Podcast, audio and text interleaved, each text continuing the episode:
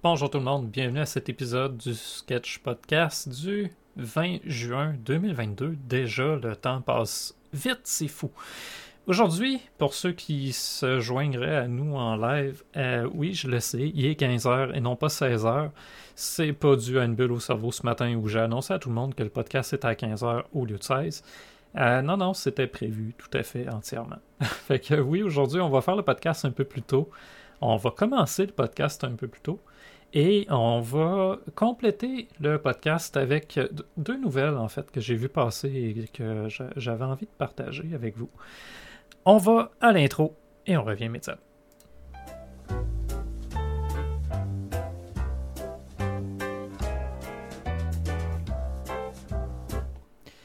Donc oui, aujourd'hui, podcast podcast le fun. Podcast qui me parle beaucoup parce qu'évidemment, bon, me parle parce que c'est quelque chose que je fais tous les jours dans le cadre de mon travail. Euh, mais aussi parce que j'aime ça sensibiliser les gens sur certains enjeux de la rédaction qu'on prend peut-être pour acquis parce qu'on a eu euh, l'éducation qu'on a eue au secondaire et au cégep, ou notamment, je donne un exemple où on nous disait Ah, trouve des, trouve des métaphores, trouve des synonymes et qu'on négligeait énormément certains aspects de la rédaction qui sont essentiels quand on travaille en communication, en marketing, c'est-à-dire à qui on parle. À qui, à qui s'adressent nos textes? Est-ce que c'est vrai qu'on ne fait que rédiger pour nous? Ou est-ce qu'on rédige pas plutôt pour quelqu'un qu'on espère qui va nous lire? C'est quand même un, Bon, on en parle souvent, c'est important euh, que nos contenus soient lus, c'est important d'avoir une grande communauté, etc., etc. Euh, mais on s'attarde peu souvent ou pas assez souvent à comment on doit s'adapter à notre lecteur et non pas seulement à s'attendre que nos lecteurs s'adaptent à notre personnalité ou à notre façon d'écrire. Euh, on mise beaucoup sur la personnalité, notamment depuis quelques années en marketing, et ça va de soi. Je veux dire, la façon dont les réseaux sociaux fonctionnent, c'est normal qu'on veuille mettre de l'avant notre personnalité et que ce soit ça qui attire. Par contre, c'est pas toujours la personnalité qui va faire une vente ou qui va concrétiser une transaction euh, lorsqu'il s'agit d'acheter surtout des, services, par exemple. Hein. On... va donc regarder aujourd'hui. J'ai sorti cinq trucs. C'est pas les cinq trucs et il n'y a plus d'autres trucs autour de rédaction web. Ce sont cinq trucs que j'ai déjà enseignés et que j'utilise couramment dans mes accompagnements avec des clients qui veulent rédiger leur propre contenu ou même avec des équipes de travail, euh, des équipes d'autres agences qui font de la rédaction de contenu pour des clients. Ben c'est comme ça finalement que j'accompagne ces rédacteurs-là à mieux comprendre comment adapter leur style à diverses personnes, à diverses audiences et à divers projets. Fait que sans plus attendre, on va aller vers mon le document que j'ai préparé. Et on a une surprise aujourd'hui en plus avec nous. Parce que la dernière fois que j'ai fait un, live, elle n'était pas là à Rouen, n'était pas avec nous. Et aujourd'hui, elle est cachée dans son petit panier. Et je la trouve vraiment cute et ça se peut que vous l'entendiez de temps en temps qu'elle se réveille puis elle fait un, petit recoulement super cute. Alors vous voyez, elle est observée par nos trois singes. Euh, trois des quatre singes du sketch en fait. Oh, ben oui, c'est ça. Bonjour, Marie-Isabelle. Merci, chérie, d'être avec moi aujourd'hui. Fait que oui, aujourd'hui, on va regarder cinq trucs pour rédiger du contenu web. Comme je dis, c'est pas les cinq trucs et il n'y en a pas d'autres, c'est cinq trucs parmi tant d'autres, mais que je trouve important et qu'on mentionne trop peu souvent lorsqu'on parle de rédaction web. Euh, surtout dans les contenus même que j'ai été vérifié ou exploré en me préparant pour le podcast d'aujourd'hui. Fait que sans plus attendre, on va y aller avec mon truc numéro un qui est apprenez à connaître votre lecteur. Et ça, c'est quelque chose qu'on n'enseigne pas souvent à l'école, je trouve.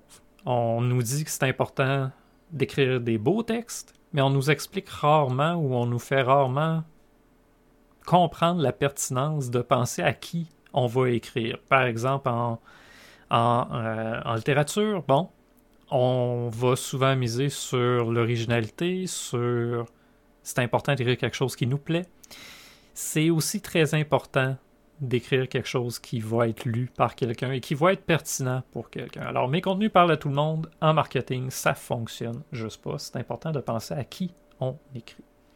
Fait que c'est quoi un persona SEO? Avant qu'on, avant qu'on se lance plus loin, pour comprendre à qui on écrit, c'est important de se faire des personas. De trouver une façon de s'imaginer, de personnaliser, de personnifier les gens à qui on écrit. Et des personas en marketing ou en SEO, c'est pas très différent. Le persona SEO n'est pas très différent du persona qu'on utilise en marketing.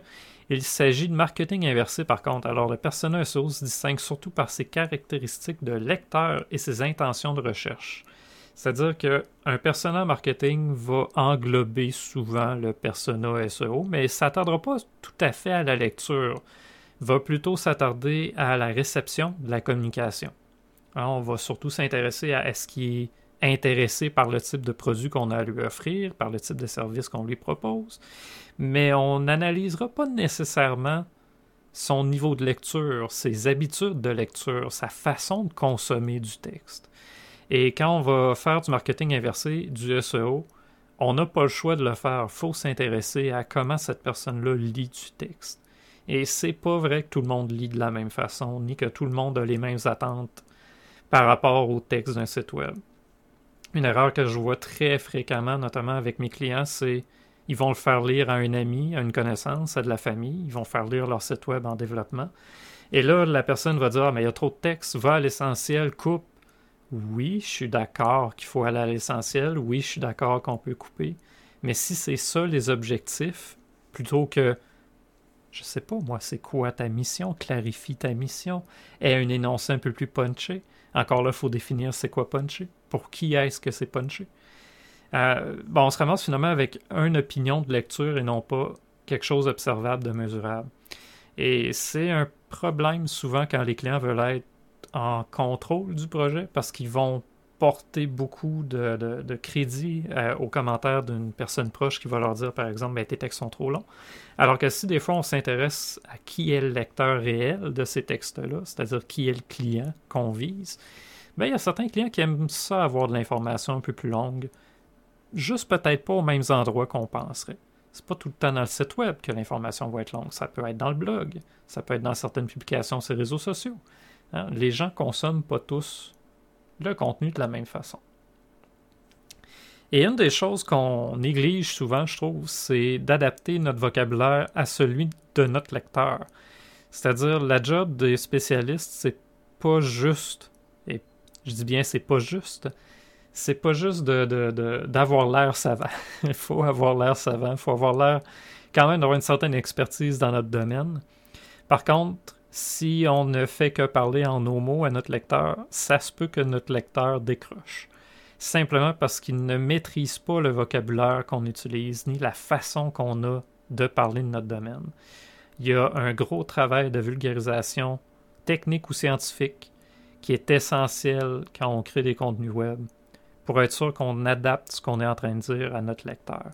Fait que même si, par exemple, un lecteur cherche un, un terme technique, exemple comme ça, SEO, il va chercher SEO, c'est pas pour devenir expert du SEO ou pour avoir quelque chose d'éducatif nécessairement. Ça se peut qu'ils veulent juste comprendre c'est quoi le SEO dans les grandes lignes sans nécessairement explorer les 200 quelques critères que Google utilise pour classer des sites web dans son algorithme de recherche. C'est, important que les spécialistes fassent ce, tri-là dès le départ, c'est-à-dire on identifie à qui on parle. Si c'est d'autres, je sais pas, moi, d'autres spécialistes, puis on travaille en B2B, c'est correct d'utiliser un langage un peu plus spécialisé. Par contre, si on fait du grand public et qu'on offre, euh, je sais pas, un service de santé et qu'on ne parle que dans un langage qui parle à d'autres experts de la santé, on n'est pas en train de leur vendre on n'est pas en train de leur vendre quelque chose qui va leur être utile du tout. Ils vont décrocher, ils vont aller vers quelqu'un qui va leur proposer une solution à leur problème et non pas simplement faire l'éducation sur un problème de santé X ou Y. C'est-à-dire beaucoup vont même essayer de compétitionner avec Wikipédia là-dessus. Ils vont vouloir se classer sur des termes très généraux comme SEO justement alors que c'est pas SEO que leurs clients vont chercher, c'est comment optimiser un site web, comment améliorer mes articles, comment faire que mes articles soient plus lus, comment faire en sorte que mes contenus soient plus consultés, comment trouver des nouveaux clients. C'est tout ça qui englobe SEO, mais qui n'est pas nécessairement le mot-clé SEO. Fait que comprendre le vocabulaire de notre lecteur, ça vient avec une compréhension de notre lecteur. Vous voyez, c'est étape par étape. On comprend à qui on parle, puis ensuite on peut comprendre c'est quoi son vocabulaire. Puis après, on peut s'adapter à son vocabulaire.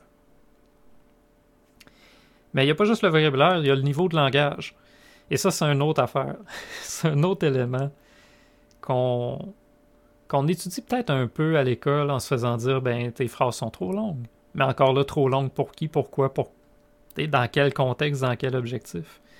Parce que la réalité, c'est qu'en ligne, on va tomber sur des lecteurs très divers. On va tomber sur des lecteurs qui ont été à l'université, par exemple, comme on va tomber sur des lecteurs qui ont un secondaire, d'autres lecteurs qui sont à la limite analphabètes aussi, puis c'est c'est pas pour les juger, c'est pour être capable de leur parler dans leurs propres mots, dans leur façon de comprendre le contenu qu'on leur propose. Euh, c'est la ville de Montréal à une certaine époque qui avait un site qui était en phonétique. Leur site était écrit en phonétique pour qu'on puisse, même si on est à l'alphabet, comprendre à peu près qu'est-ce qu'ils nous proposent. Évidemment, ça suggère qu'on est capable au moins de faire les sons, mais toujours bien qu'on avait adapté le contenu pour qu'il soit consulté, même par des gens qui n'ont pas, qui ont, pas un niveau de lecture très élevé. il y a toujours la même moyenne que autour de 15 mots, la moyenne des gens va décrocher quand les phrases sont trop longues. Par contre, il y en a que c'est après 10 mots. Il y en a que si les phrases font pas 20 mots, tiens, ils vont trouver que c'est trop saccadé. Il y en a aussi qui vont rédiger des, textes avec toujours la même longueur de phrase. Et ça, c'est un autre problème qu'on va, qu'on va repérer de temps en temps. On va y revenir d'ailleurs à la longueur, à, varier la longueur des phrases. Mais tout ça pour dire, quand on comprend à qui on s'adresse, on est en mesure de créer des contenus qui vont offrir la bonne longueur, non seulement de phrases, mais aussi de mots de, en termes de quantité de mots dans le texte, ou juste de grosseur des paragraphes. Euh, il y a Neil Patel, qui est un, un, gars qui est. Bon, il a un blog énorme, il a une expertise énorme aussi en marketing web. Et ses textes, c'est une phrase, un paragraphe. Même si ce qu'il dit est savant, même s'il arrive à bien vulgariser son niveau de, maîtrise du sujet dont il va nous parler, il comprend qu'il y a beaucoup de lecteurs qui ne seront pas en mesure de lire des, paragraphes énormes où il y a plusieurs idées qui s'entremêlent. Fait qu'il a réduit ça à quelques soundbites qu'il met en un paragraphe et qui fonctionne très bien. En plus, ça fait du contenu facile à repartager dans ses réseaux sociaux. Fait que Neil Patel, c'est un site d'ailleurs qu'on. Je pense à ça, je pourrais quasiment montrer un exemple de ses articles. C'est évidemment un marketeur. Fait un des problèmes que j'ai avec le blog de Neil Patel, c'est c'est ce qui est en train de m'arriver en ouvrant le site pour vous le montrer. C'est que c'est un gars qui fait du marketing, fait qu'on arrive sur son blog et qu'est-ce qui se passe avec son blog? Ben, on nous offre un paquet d'affaires, il y a des pop-up partout. C'est correct. Mais euh, je vais vous le partager quand même pour que vous voyez un peu de quoi il s'agit. Fait que vous voyez, là, il y a le pop-up. On va fermer le pop-up qui est pleine page. Mais quand je vous disais, un paragraphe, c'est une phrase, ça peut prendre des mois, si c'est pas des années, avant d'avoir des bons résultats. Euh, spécialement si vous êtes euh, si votre site web est nouveau. Une idée, une phrase, c'est clair, c'est précis, c'est direct. Ça fait le travail que Neil Patel a besoin de faire pour avoir le type de lecteur et d'auditoire qu'il veut avoir. Fait ça n'a pas besoin d'être hyper savant, ça a juste besoin d'être clair pour son lecteur ici. Dans d'autres contextes, c'est sûr qu'on va devoir écrire des textes un peu plus travaillés que ça. Mais dans celui de Neil Patel, c'est pas nécessaire. Fait tout ça pour dire, c'est important de vulgariser, d'adapter notre niveau de langage à celui de notre lecteur et notre vocabulaire à celui de notre lecteur également. Ma petite phrase que j'aime bien sortir souvent, comprendre votre persona vous permet de créer des textes parfaits pour lui. C'est pas des textes qui doivent vous parler. Vos contenus web, idéalement, il faut qu'ils vous parlent. Mais avant tout, il faut qu'il parle à votre lecteur. J'aime mieux qu'un texte ne vous plaise pas à vous et qu'il plaise à votre lecteur, qu'un texte vous plaise énormément mais qui ne serve à rien à vos cibles marketing. Idéalement, là, je veux dire, c'est correct. On veut que le texte qu'on vient d'écrire nous, plaise et qu'on en soit satisfait. Surtout quand on parle de euh, création littéraire. Il faut idéalement qu'on aime ce qu'on vient de faire. Sur le web, là, c'est avant tout est-ce que notre lecteur a trouvé ça utile et a trouvé ça pertinent? Truc numéro 2. Identifiez ce que votre lecteur cherche vraiment. Fait que je vous ai mis évidemment le petit gif de So tell me what you want, what you really, really want avec mon anglais tout cassé. Euh, mais c'est ça, pareil. c'est trouver qu'est-ce que le lecteur veut, puis on veut vraiment savoir qu'est-ce qu'il veut le lecteur. Qu'est-ce qu'il veut le lecteur? faut se poser la question, selon le persona qu'on a, selon l'étape aussi où il est rendu dans, son processus, dans, sa, décision, est-ce qu'il veut un guide pour apprendre à faire le travail lui-même? Si c'est le cas, est-ce que vous avez autre chose à offrir? Par exemple, offrez-vous les produits pour qu'il puisse faire le travail lui-même? Parce que si vous offrez un service puis que vous lui donnez le guide complet pour qu'il fasse le travail lui-même, êtes-vous pas en train de finalement perdre des clients potentiels? Puis c'est peut-être pas vos cibles, les gens qui veulent le faire eux-mêmes. Fait que ça peut être pertinent pour certains domaines de faire un guide pour les clients. Pour d'autres, pas du tout. Comme dans le domaine de la santé, est-ce qu'on expliquerait comment se soigner soi-même? Non, on va donner des trucs, mais on donnera pas une recette pour qu'ils puissent se diagnostiquer. Parce que l'on sait que le diagnostic, ils peuvent pas le poser eux-mêmes. Euh, un e-book pour comprendre des enjeux qui le concernent. Les e-books sont souvent super utiles super intéressants d'ailleurs. Des articles pour mieux comprendre votre expertise. Une page qui présente clairement le processus pour lui venir en aide. Hein, une page qui montre comment vous pouvez l'aider. Why not? Why not? Ça vous le prend. Des contenus qui vulgarisent des notions complexes pour l'aider à comprendre qu'il a besoin de vous. Hein, des fois, il ne sait pas qu'il a besoin de vous. On revient au vocabulaire. Il n'y a peut-être pas le vocabulaire que vous utilisez pour lui faire comprendre c'est quoi votre offre de service. Par contre, il est en train de vivre un problème, il cherche le problème, il cherche des solutions à ce problème-là. Puis il attend de voir qu'un expert comprenne qu'il vit un problème et qu'il a besoin d'une solution et que l'expert connecte avec lui avec cette solution-là. Fait que c'est pas seulement de lui dire comment faire le travail, mais plutôt d'expliquer que vous êtes là pour l'aider. Ou encore des informations précises pour l'aider à évaluer vos solutions ou vos produits. Ça, c'est un autre élément qui peut manquer souvent dans, dans les sites web. C'est on fait la vente, ou du moins on essaie de pousser la vente, mais on les aide pas à évaluer. Certains, par exemple, vont retenir le prix. Je comprends le réflexe. Moi, tout, je suis pas du genre à mettre énormément mes prix en ligne. Par contre, de donner quelques indications, ou au moins des barèmes, ça peut faire en sorte qu'un client puisse mieux évaluer. Puis tous les clients ne cherchent pas le moins cher. Certains clients cherchent la qualité aussi. Fait que si vous voulez pas faire du le moins cher possible, pourquoi pas dire vos prix pour certains trucs, pour certains produits, pour certains éléments de votre offre. Si vous êtes une boutique, il faut absolument pas cacher les prix des produits. Ça, c'est une autre histoire, ça aussi. Il faut que les prix soient clairs, il faut que les prix soient évidents. Il faut pas que le panier nous réserve des mauvaises surprises. Peut-être même juste que votre client a besoin d'une page de vente pour passer à l'action. Des fois, il n'a pas besoin d'un autre article, d'un autre contenu, d'une page super longue. Lui, ce qu'il a besoin, c'est, dans certains contextes, il a littéralement juste besoin d'une prise de contact. Je vais penser à urgence, tous les services d'urgence. C'est pas le temps de l'éduquer, le client. C'est pas le temps d'essayer de lui transmettre votre expertise. C'est pas le temps de lui offrir plein d'affaires. Il a besoin de vous là. Fait que service d'urgence, passer à l'action, numéro de téléphone, formulaire, enrobé avec un peu de, trucs évidemment, mais c'est pas vrai que c'est là qu'il faut mettre des textes longs, complexes, difficiles à saisir. On met les solutions, on, met les solutions de l'avant justement. Euh, même si on vise la position zéro, position zéro là, qui est dans Google, qu'on qu'on a finalement un extrait de notre site web qui est affiché carrément dans l'algorithme, dans, la page des résultats de recherche plutôt. Euh, même si on veut si on veut atteindre cette position-là, ça prend quand même un contenu de qualité, on s'entend. Ça prend un site web de qualité aussi. Mais il faut aussi que le contenu soit clair. Google ne référera pas une page qui ne répond pas à l'intention de recherche de personne. C'est important de penser à où est notre lecteur, où est rendu notre client même? C'est plus qu'un lecteur rendu là, c'est un client. Fait où est-ce qu'il est rendu? Il est rendu au passage à l'action. Il faut absolument qu'il y ait du contenu qui réponde à cet enjeu-là. Mon troisième truc, qui est d'utiliser des verbes précis. Et ça, je l'aime bien, ce truc-là. Parce que je, ben, je l'ai enseigné, en fait, en rédaction de rapports à une certaine époque. Et c'est fou comment c'est facile d'utiliser quelques verbes pour dire pas grand-chose. Et même d'allonger les phrases.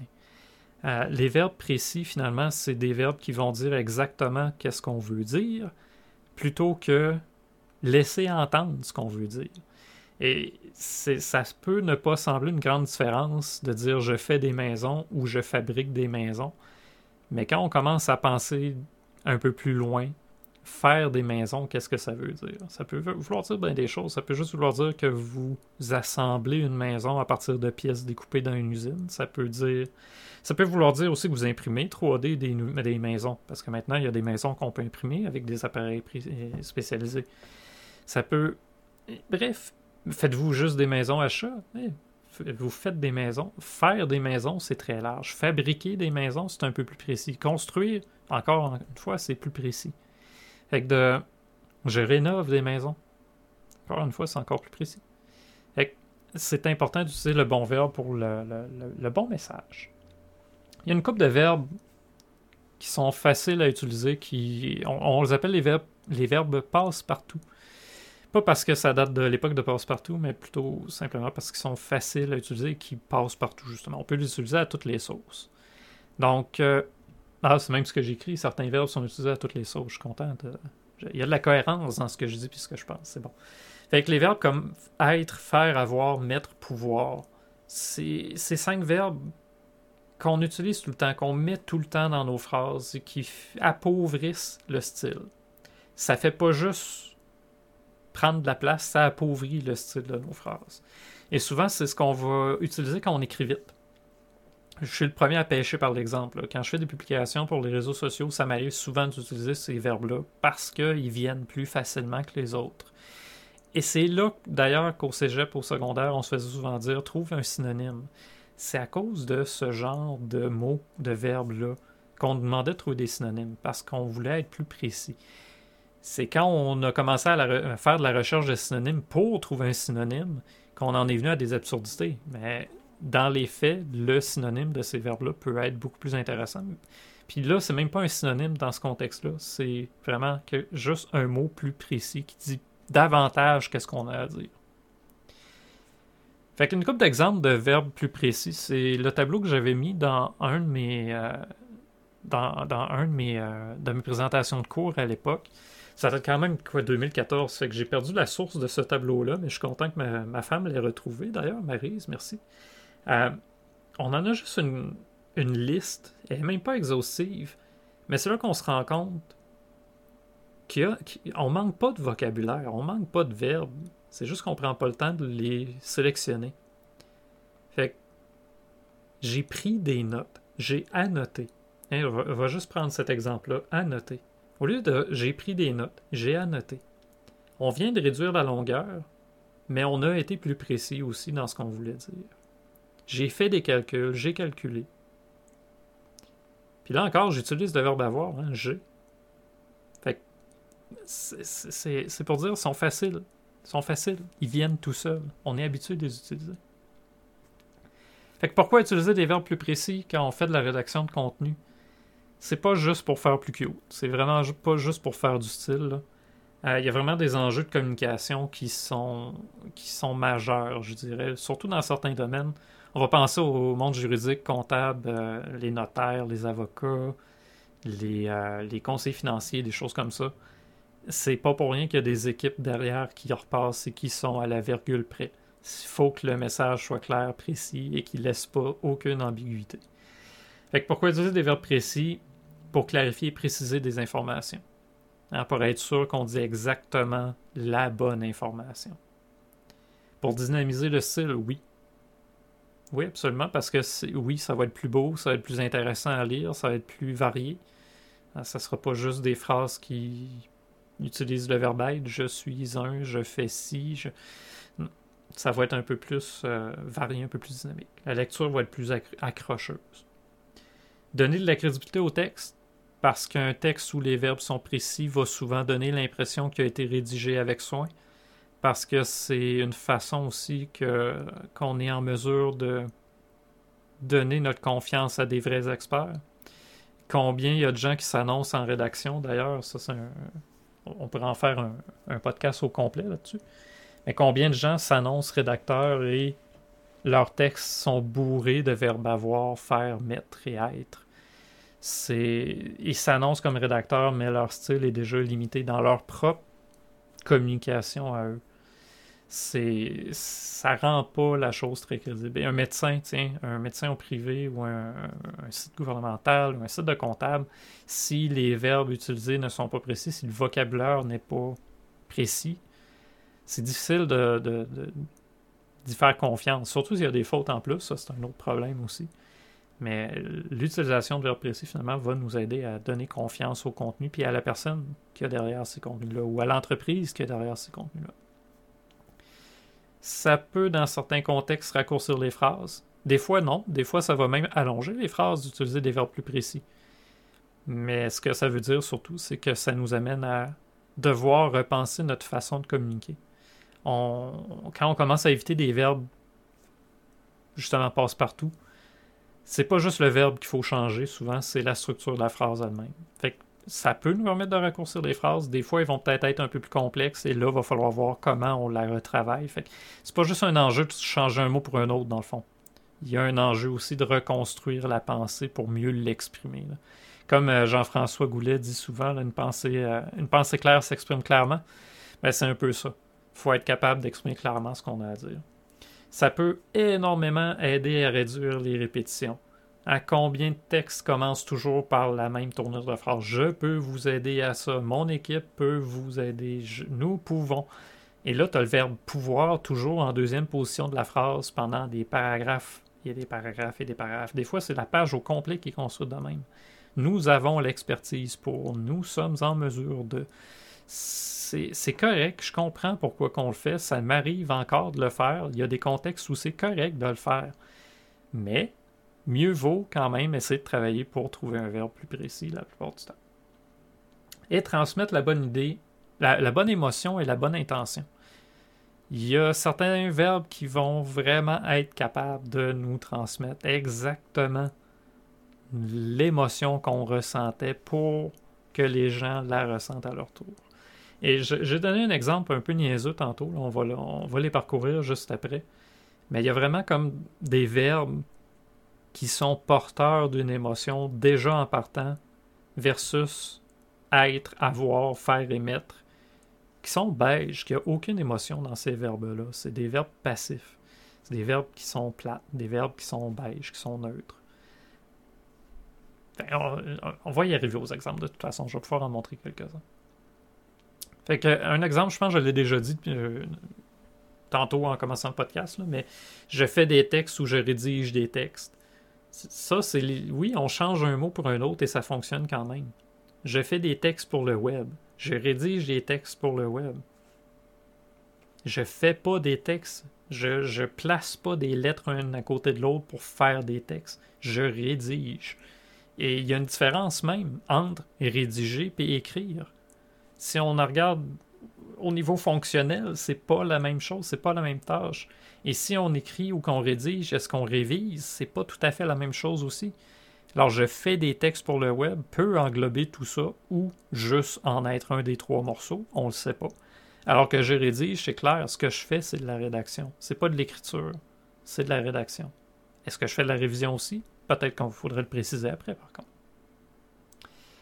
Je fais des diagnostics et j'ai plusieurs tâches connexes. Genre de phrase qu'on voit souvent dans les CV des gens ou dans les présentations sur LinkedIn. Je pose des diagnostics et je gère plusieurs tâches connexes. On déplace aussi en même temps. Hein? C'est pas j'ai, c'est pas je reçois passivement plusieurs tâches, c'est je gère.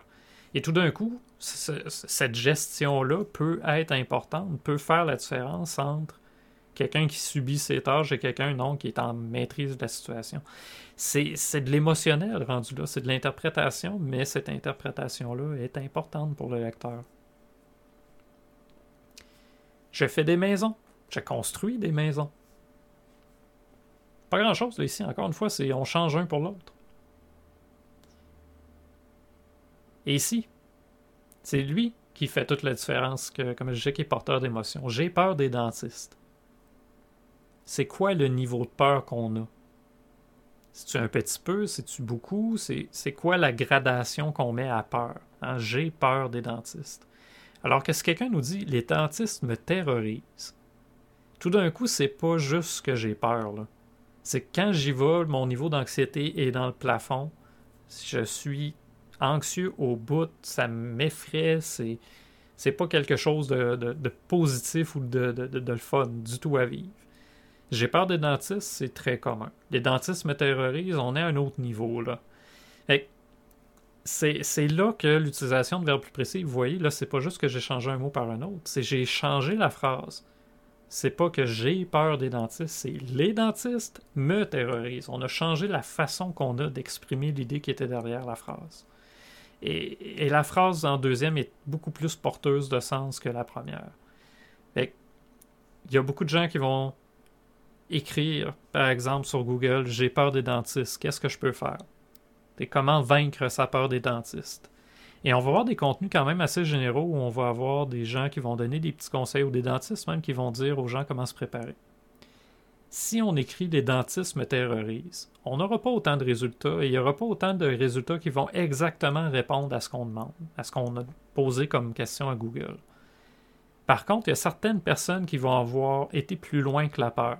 Et là, on tombe dans des contenus je le sais parce que je l'ai fait la recherche, parce que moi, les dentistes me terrorisent. Mais quand j'étais me faire enlever de sagesse il y a quelques semaines, moi j'ai cherché des contenus non pas j'ai peur des dentistes, mais vraiment crise d'anxiété liée aux dentistes, des choses comme ça. Et c'est plus de peur qu'on parlait, c'était de gestion de l'anxiété. Et là, on tombe sur des sites de spécialistes en gestion de l'anxiété qui nous donnent des conseils pour se préparer à l'événement, pas au rendez-vous, mais à l'événement, qui en soi un événement d'aller chez le dentiste pour les gens qui en, sont vraiment terrifiés. Et, ce genre de contenu-là, plus, précis, il n'y aura pas autant de visites, il n'y aura pas autant de visibilité nécessairement sur Google. Attirera pas du tout les mêmes personnes. Mais les gens qui vont tomber là-dessus, c'est exactement le genre de contenu qu'ils veulent. C'est leur vocabulaire. On revient au vocabulaire et à leur intention de recherche. On leur parle en leurs termes, on va sur leur terrain, puis on veut les rejoindre avec leurs vrais enjeux. Ça se peut que la terreur qu'il y a des dentistes soit pas valide, pas valide, toujours valide, soit exagérément là, exagérément présente dans leur vie. Oui, tout à fait, ça se peut. Mais ça change rien au fait qu'eux autres, c'est comme ça qu'ils l'expriment et qu'ils vivent. dans certains contextes, cette utilisation plus précise des verbes va nous permettre d'atteindre exactement la bonne personne pour les bonnes raisons. Parce que j'ai peur du dentiste, tout le monde va le décrire, tout le monde va le chercher, c'est classique. Les dentistes me terrorisent, ça prend quelqu'un qui comprend réellement l'état d'esprit d'un client qui est dans cette, dans cette position-là pour arriver à l'aider. Fait que ça peut devenir très intéressant. Là, on parle évidemment de, terreur de dentiste, mais euh, ça s'applique à plein d'autres domaines, à plein d'autres sujets. Ça peut être, euh, on va penser par, exemple à des problèmes de, de peau ou de santé ben juste le fait d'utiliser un verbe plus précis va peut-être nous permettre d'atteindre plus précisément la personne qu'on veut aider et qu'on peut aider. Mais là, on recommence ça. Truc numéro 4 sur 5. Varier la longueur des phrases. Je pouvais pas m'empêcher, là. Je, cherchais tellement une belle image pour illustrer la longueur de phrase, mais j'étais avec Keanu Reeves. Il y a un mime qui, qui existe avec lui où il est tout petit puis il est grand. Euh, je, l'aime parce qu'elle illustre bien comment ça donne un contraste, ça donne un dynamisme à l'image. Et c'est pas la, c'est pas différent pour les phrases. Pardon. Fait la longueur des phrases et les rythmes. Tantôt on parlait de la longueur des phrases, c'est pas tout le monde qui est capable de lire des textes où les phrases vont être très longues. Et c'est correct, ça dépend du niveau de lecture des gens. Mais il y a un élément qu'on oublie vite, qu'on oublie souvent, c'est que varier la longueur des phrases, c'est ça qui permet de donner du rythme à un texte. Il y a la longueur des phrases, le nombre de paragraphes, le nombre de phrases par paragraphe, tout ça aussi va contribuer. Par contre, la longueur des phrases elle-même va rythmer un texte. Il y a certains textes, par exemple, qui vont y aller. Quand, c'est un peu plus oral aussi ou un peu plus friendly, le, style est plus euh, collé au lecteur ou à la façon de s'exprimer du rédacteur, ben souvent on va même pouvoir y aller avec des phrases qui sont plus orales, qui sont un peu plus punchées dans le sens c'est une expression qu'on va sortir deux mots, paf, ça va, puis après on tombe dans une phrase un peu plus longue. Mais même quand on est dans quelque chose d'un peu plus littéraire ou d'un peu plus écrit, ben c'est possible de faire des phrases, par exemple, de 10 mots, de 15 mots, de 25 mots. Oups, on en revient à 5 mots, on en retombe à 10, on en retombe à 15. Et ce rythme-là est important. Sinon, ça devient très le mot, là, je cherche mon propre vocabulaire, mais ça devient très monotone. Tiens, monotone, c'est ça que je cherchais comme mot. Et cette monotonie-là fait débarquer rapidement nos lecteurs sur le web. C'est fou comment les gens ne restent pas longtemps sur des textes qui sont en apparence monotones même. Tout le temps la même longueur de paragraphe, tout le temps des carrés, tout le temps des textes même qui sont écrits justifiés. Fait qu'on a juste l'impression de voir des briques. Hein? Il y a une expression en anglais, c'est euh, China Wall que pour décrire des textes qui sont écrits dans, une forme qui visuellement, finalement, qui a l'air d'un mur de briques. c'est pour dire c'est cette variation-là dans le style n'est pas, est pas si dure que ça à faire, mais elle amène un impact énorme pour notre lecteur. Puis ça rend nos textes qui peuvent être plates. On s'entend, tous les textes n'ont pas à être passionnants. Des fois, ça peut être purement informatif. Mais même un texte informatif peut devenir intéressant à lire juste en travaillant un peu la façon qu'on a de rythmer les phrases, de rythmer les paragraphes. Et enfin, mon truc numéro 5, qui est un truc que personne fait, mais que tout le monde dit qu'il fait. un truc que même moi je faisais pas à une certaine époque. C'est-à-dire faire un plan, structurer les textes. C'est commencer toujours par un plan. Pourquoi commencer par un plan? Bon, ça c'est toute la question. Là. Mais créer un plan permet de bien structurer les idées et de prévoir comment un lecteur va le consulter, consulter le texte. C'est c'est pas avec le texte lui-même qu'on est capable de structurer nos idées, c'est avant même de commencer à écrire qu'on peut faire ça. C'est-à-dire, c'est quoi la hiérarchie des idées? C'est quoi, l'idée principale du texte? C'est quoi l'idée principale de chacun des paragraphes qui vient soutenir notre idée principale? Des fois, là, c'est juste d'écrire un mot-clé général, puis ensuite de découper ça avec des mots-clés secondaires en dessous. Ça peut être juste ça. Ça peut être juste de placer notre idée principale, puis ensuite de sortir toutes les petites idées qu'on a. Et ce qui est le fun en faisant ce plan-là, c'est qu'on peut déjà éliminer le bruit. On peut déjà éliminer ce qui n'est pas utile, hein, ou ce qui ne vient pas soutenir notre idée principale. Ce qui va amener notre lecteur à aller ailleurs, ou ce qui va carrément faire en sorte qu'un texte de 1000 mots, admettons, qui aurait été pertinent, en deviendrait un de 3000, 5000 mots que personne ne va jamais lire. Et que de faire un plan nous permet de bien structurer nos idées et de bien planifier comment notre texte va. C'est quoi l'impact de notre texte finalement D'être précis, bon, on revient avec l'idée de précision, là, c'est pas pour rien. Mais euh, on peut pas te dire dans un seul article ou dans une seule page. Et le conseil que je donne souvent, c'est si tu as plus qu'une idée à dire dans ton article, c'est que peut-être tu as deux articles en tête, sinon plus. C'est, c'est correct de faire. C'est correct. C'est pas, c'est pas juste correct. C'est bénéfique de faire des articles, de faire, de rédiger des articles plus précis et d'en faire plus que d'en faire un très long. Il y a d'ailleurs une stat que j'avais déjà montrée dans le podcast, mais qu'on pourra euh, réexplorer bientôt. Il, y a, eu des mises à jour dans plusieurs des articles que j'avais utilisés dans mes sources. Mais euh, des articles de 1500 mots en moyenne, c'est comme le sweet spot. Fait quand on arrive à 2000 mots, au niveau des moteurs de recherche, il n'y a pas de pénalité, mais on se rend compte qu'il n'y a pas autant d'engagement de la part des lecteurs sur des textes qui sont trop longs. Et 2000 mots, la moyenne des lecteurs décroche avant la fin. Même s'ils sont bien structurés, même s'il y a plein d'images. Fait déjà qu'on sait qu'il y a à peu près 5% de tous les lecteurs qui vont se rendre jusqu'au bas de notre texte, réellement qui vont le lire de A à Z au complet comme ça.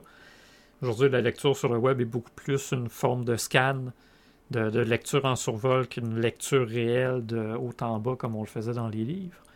Ben, euh, autant qu'on a ce phénomène-là, Autant finalement que les gens qui, même si on leur offre quelque chose de bien structuré puis de visuel, ne le liront pas parce qu'il y a une impression qui est trop longue.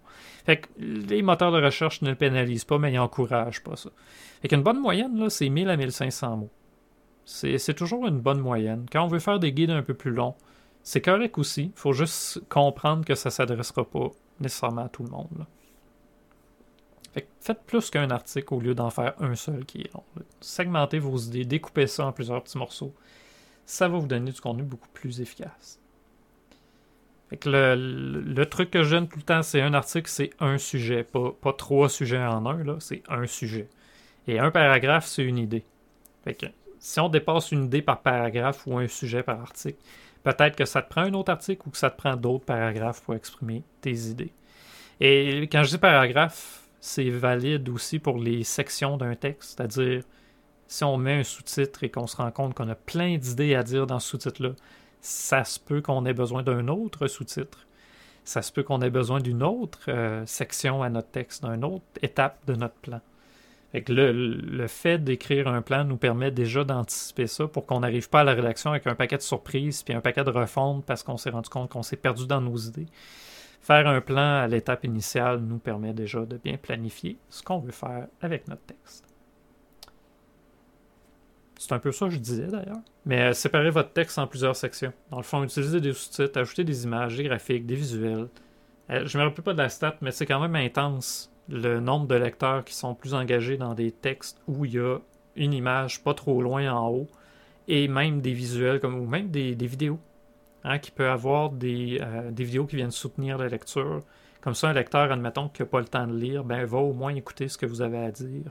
Peut-être même juste en audio, mais qui va être en mesure d'avoir du multimédia. C'est pas juste du texte, c'est aussi du, de l'audio, de la vidéo, des animations, quelque chose qui bouge.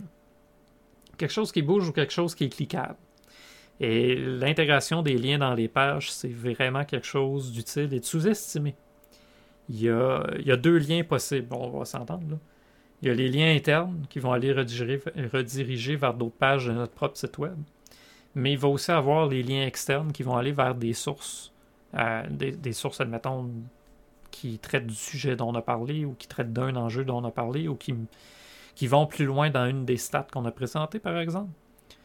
Euh, ce genre de lien-là, les deux, en fait, sont bénéfiques. Il y en a un des deux qui est à l'interne, fait dans le, dans le cas des liens qui sont à l'interne, bon, c'est vraiment. Des fois, ça peut être un, on passe d'un article de blog à une page de service, par exemple. On mentionne, ben nous autres, on peut vous aider, puis on l'envoie vers la, la page site web. Fait qu'il y a une possibilité d'engagement, de conversion c'est si c'est un site externe, souvent, on, va essayer de le mettre un site externe qui s'ouvre dans, une dans un autre onglet ou dans une, autre fenêtre, évidemment. Mais les sites externes, eux, vont donner de la crédibilité à notre propre texte. Fait que c'est pas, pas une question de quantité, là. Mettez pas 100 liens dans, dans vos pages. C'est vraiment une question de qualité. Fait que si ce que vous acceptez de linker avec votre texte a une certaine pertinence avec ce que vous êtes en train de dire, ça va juste contribuer finalement à donner de la crédibilité à ce que vous avez écrit. Fait que là-dessus, merci tout le monde du fond du cœur. C'est toujours super le fun de jaser avec les gens sur Twitch. Euh, j'adore ça. Je, je tripe à chaque fois. Là-dessus, passez une excellente fin de journée. À bientôt. À la